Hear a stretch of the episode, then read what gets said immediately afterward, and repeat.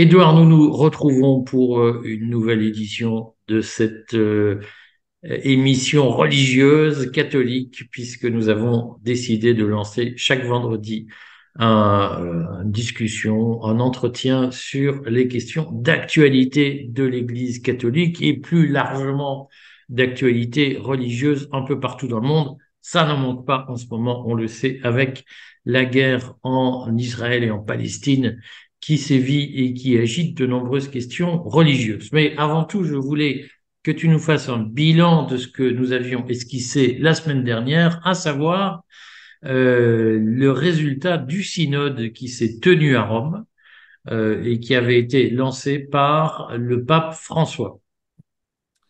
Voilà.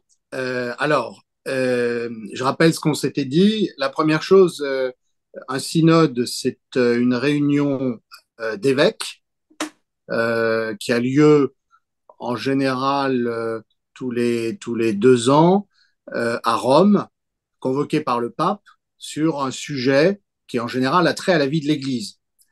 le pape François, on a convoqué plusieurs sur la famille, sur la jeunesse, sur l'Amazonie. Et là, on a quelque chose d'un peu obscur euh, qui s'appelle un synode sur la synodalité. Euh, alors, comme je l'avais dit la dernière fois, on a le droit de sourire puisque le même pape François, avec tout le respect qu'on a pour lui, euh, nous explique qu'il ne faut pas que l'Église soit autoréférente, c'est-à-dire qu'elle parle en permanence d'elle-même. Sauf que quand on parle d'un synode sur la synodalité, je suis pas sûr que ça parle à beaucoup de monde, sinon à des gens qui sont vraiment plongés dans les documents d'Église. Alors, le synode, étymologiquement, ça veut dire qu'on chemine ensemble. Euh, donc, c'est un moment de rencontre, tout simplement. Euh, donc, euh, si je parlais comme Ségolène Royal, je dirais que c'est une rencontre sur la rencontritude. bon, on voit bien que c'est très autoréférent et euh, on, a, on a vu aussi des trucs un peu, un peu puérils, un peu grotesques, mais en même temps qui, se, qui moi, me font me demander, je suis en train d'essayer de, de, fouiller ça, euh, s'il n'y a pas euh, un cabinet derrière, type, euh, alors on dit toujours McKinsey, mais ça peut être un autre, mais par exemple, euh, d'habitude, le synode, ça se passe dans une grande salle, dans un auditorium, et là, les gens étaient à des petites tables par petits groupes. Euh, alors ça fait un petit peu ridicule parce que ça fait comme si l'Église catholique courait après euh, des modes. Euh, et euh, alors ensuite, moi j'ai lu le document final. Euh, alors il faut savoir que c'est un document final provisoire parce qu'il va y avoir une autre rencontre au mois d'octobre prochain qui devrait arriver à des conclusions. Pour faire bref, on avait expliqué la dernière fois qu'il y avait un certain nombre d'objectifs liés à ce que nous on appelle le Grid Reset, euh, et euh, en particulier sur euh, les modes de, de, gouvernement de l'Église, sur l'ouverture à l'écologie, sur l'ouverture aux questions de, de, genre, comme, comme on dit dans, dans, le, dans, dans ce jargon-là, qui était très poussé par une minorité active, une minorité active qui, au fond, rêve que le pape ne soit guère plus que le chapelain du forum de Davos, on, va dire pour, pour aller vite. On l'a vu au moment de la vaccination, où finalement, euh, la vaccination devenait quasiment un sujet euh, religieux euh, du point de vue d'un certain nombre de prélats, à commencer par, par le pape lui-même. Alors, un... Et donc, du coup? Donc, on, on, a en fait un document qui est très, qui est long, qui est ennuyeux à lire pour quelqu'un qui ne connaît pas les sujets de l'Église catholique et qui est, qui est très, qui ne dit rien en fait ça veut dire quoi si je, Alors, si je traduis? Il faut redire parce que les gens, je pense, perdu le fil euh, de, de, ce synode, en tout cas ceux qui ne sont pas tenus informés. Il y avait de, quelques sujets fondamentaux, notamment celui du mariage des prêtres et celui de la reconnaissance de, du mariage homosexuel de mémoire. Voilà, exactement. Donc, étaient des sujets typiques, typiques du progressisme occidental, euh, qui en fait ne sont pas partagés euh, par, euh, euh, on va dire, les, les catholiques d'Afrique, ni ceux d'Asie, et relativement peu par ceux d'Amérique latine. Ceux d'Amérique latine se raccrochent à ce progressisme occidental par des sujets comme la vaccination, les normes de l'OMS ou par l'écologie. Mais globalement, on est loin d'avoir une unité autour d'un programme euh, qui est poussé euh, essentiellement par des épiscopats européens, euh, épiscopats belges, épiscopats néerlandais, épiscopats allemands qui sont en pointe, les autres traînant un peu les pieds ou s'opposant carrément, comme l'épiscopat polonais. Donc, on, est, on est dans cette situation-là et effectivement, sur tous ces sujets mentionnés, bénédiction des couples homosexuels, euh, euh, mariage des prêtres, ordination des femmes, qui sont un peu des poncifs euh, du progressisme au sein de l'Église catholique depuis, depuis des décennies, eh bien, le document ne dit rien. Il dit il faut approfondir la réflexion, on va réfléchir, on va voir. Je traduis ça en rapport de pouvoir. Ça veut dire que bien que l'Assemblée ait été choisie par le pape pour, si possible, arriver à un certain résultat, il y a eu, malgré tout, d'énormes oppositions. Et ça, euh, les témoignages rassemblés le disent, en particulier euh, de euh, d'évêques et, et, de, mais aussi de laïcs ou de religieux venus des autres continents. Je rappelle ce qu'on s'était dit. En fait, l'Église catholique est dans une mutation qui avait été abordée euh, en fait vraiment abordé pour la première fois par le pape Jean-Paul II. On se rappelle euh, sa centaine de voyages à travers le monde, euh, un phénomène tout à fait extraordinaire. L'Église catholique, dans un monde décolonisé, ouvert à tous les continents, peut vraiment se considérer maintenant comme une Église universelle. Simplement, pour gouverner un milliard et demi de personnes, pour aller vite, c'est très compliqué. Et euh, le siège de l'Église est à Rome, dans la vieille Europe, et les épiscopats européens sont confrontés à une, euh, problématique propre qui est que dans des nations vieillissantes et où les classes dirigeantes sont imbues d'un certain nombre de, de, de, de principes et d'objectifs que, que nous appelons le, le Great Reset, par commodité, eh bien, euh, les églises se vident, il y a moins d'attrait pour la pratique religieuse, et donc les épiscopats européens ont tendance à penser que euh, leurs problèmes sont les problèmes du monde entier, alors que euh, en Afrique, le problème est beaucoup plus d'églises jeunes qui ont grandi très vite avec quelque chose qu'on connaissait en, Europe il y a quelques siècles, c'est-à-dire quelle est la part à faire des croyances ancestrales et euh, du passage euh, au christianisme. En Asie, on a euh, un problème qui est beaucoup plus le, conflit entre la, civilisation asiatique qui ne veut pas accepter un universalisme occidental imposé par la force et d'autre part le fait d'accepter le catholicisme qui est venu d'Occident on, a, on a comme ça des problèmes qui sont très spécifiques à chaque Église. Euh, le problème de l'Amérique latine, c'est la montée de l'évangélisme, du protestantisme, euh, dans, dans, un continent qui était à, quasiment à 100% catholique et qui aujourd'hui n'est plus qu'à 70%. Voilà, on voit la diversité de l'Église et c'est la raison pour laquelle euh, ce synode, en fait, patine. moi, je fais le pari d'ailleurs que dans un an, on n'aura pas plus euh, on n'aura pas plus de résultats sur les, sur les sujets dont, dont, dont nous parlons. Et aussi, euh, parce qu'il faut bien le dire, euh, le synode a eu lieu alors que la, la, guerre de Gaza commençait.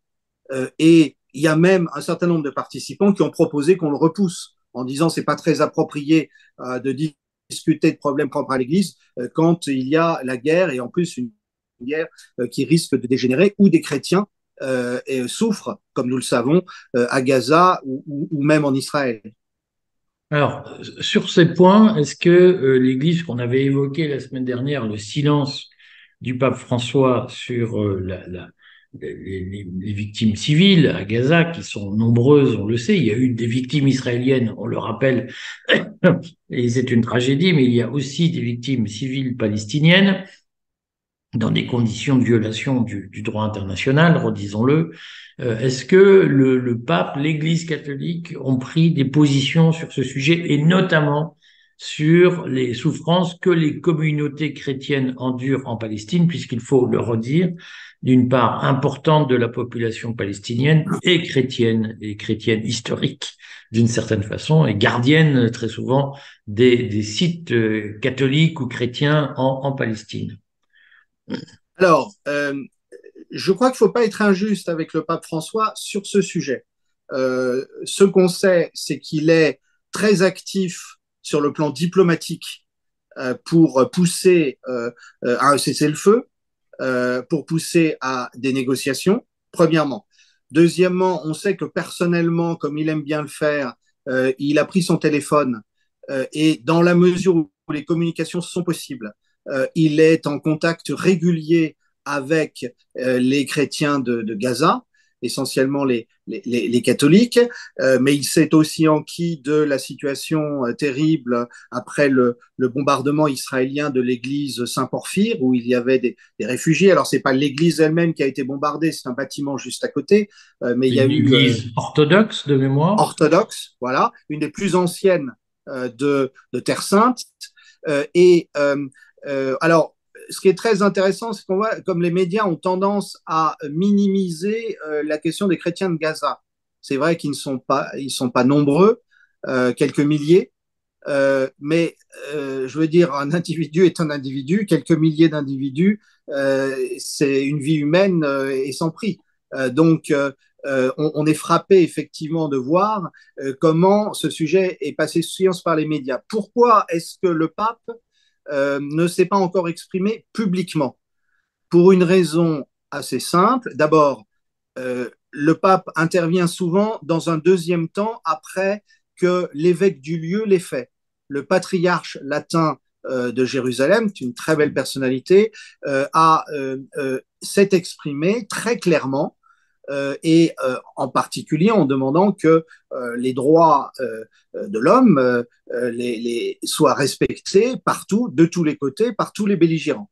donc il n'y a pas et le patriarche latin de, de Jérusalem a même s'est même proposé a proposé de, se, de donner sa vie en fait comme otage pour libérer des otages. Donc l'Église catholique est, est, est, très présente. Ça nous renvoie euh, au fait que euh, il y a euh, un sujet euh, dont personne ne parle depuis des années euh, en, en, Terre Sainte, et, là je parle volontairement de la Terre Sainte pour dire que ça ne s'arrête pas à la frontière entre euh, Israël et les territoires palestiniens, occupés ou non.